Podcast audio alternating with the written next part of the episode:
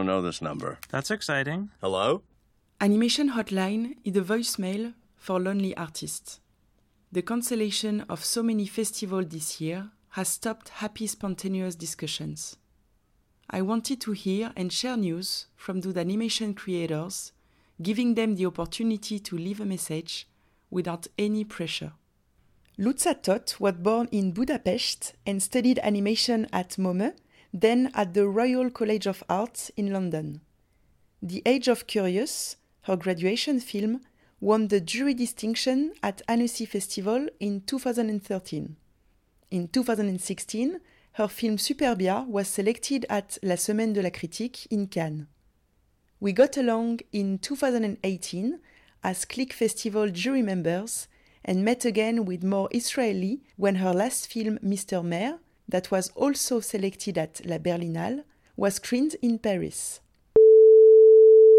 Hi, it's Luca Tóth. I'm currently in Budapest. To be honest, the current situation with the pandemic doesn't affect me that much um, mentally.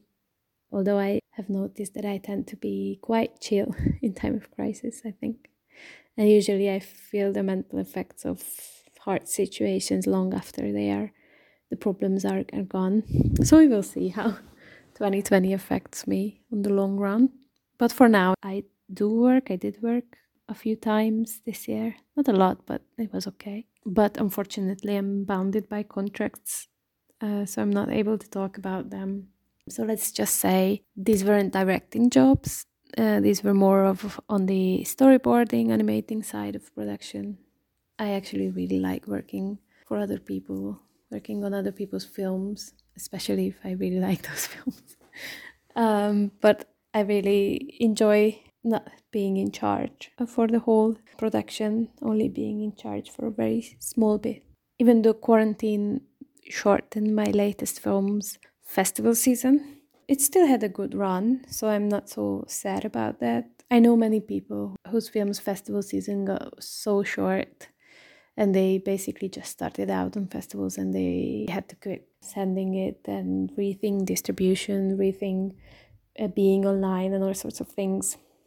So uh, that's very sad and it's very devastating. And you obviously want um, people to see your film. So quarantine doesn't change that much on my workflow. What stresses me out instead is the Hungarian funding system, which I'm not going to talk too much about, I promise.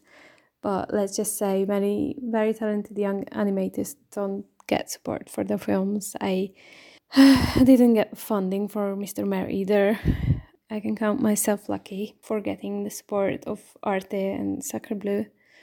So, that being said, my eagerness to create my eagerness to write is, is somewhat compromised these days. So even though I do write sometimes short stories or short scenes that come to my mind, I don't have um, that much of a energy to start a new film in this situation right now. Uh, so I, I tend to channel my creativity elsewhere these days. I'm doing lots of wall art pieces I create my illustrations into wall carpets and I do lots of ceramics. I'm also working with a, a friend who also has roots in animation, but she she went into fashion. We are working on some clothes that will have our patterns, our own illustrative styles on it, and uh, it's quite fascinating to work on different fields than animation. Of course, I will want to come back towards animation and storytelling on the long run, but for now it's quite refreshing and, and really nice to try out other things. I think it really helps your way of thinking and not repeating yourself if you can adventure off to some other parts of your creativity. That being said, actually, Mr. Mare is going to be uh, released online soon, actually, in the end of November on Nowness. So I'm really looking forward to it finally reaching an audience with it again because it's been such a long time uh, since people have seen it. This is the film that I feel the most close to myself, and I feel like it's not easy not to share it. I also wanted to say just a few things about festivals.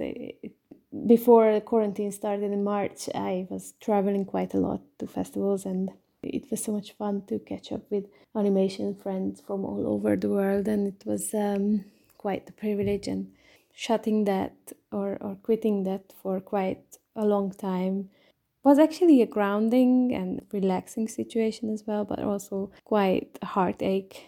I'm really happy that this podcast is happening because I'm really wishing to know how the other animators of the world are doing right now. And I really hope that many projects are, are being made in this lockdown because it's an ideal situation for animators, I think, from many, many sides. Yes. So I really hope the best for all the animators of the world and Thank you for having me on the podcast.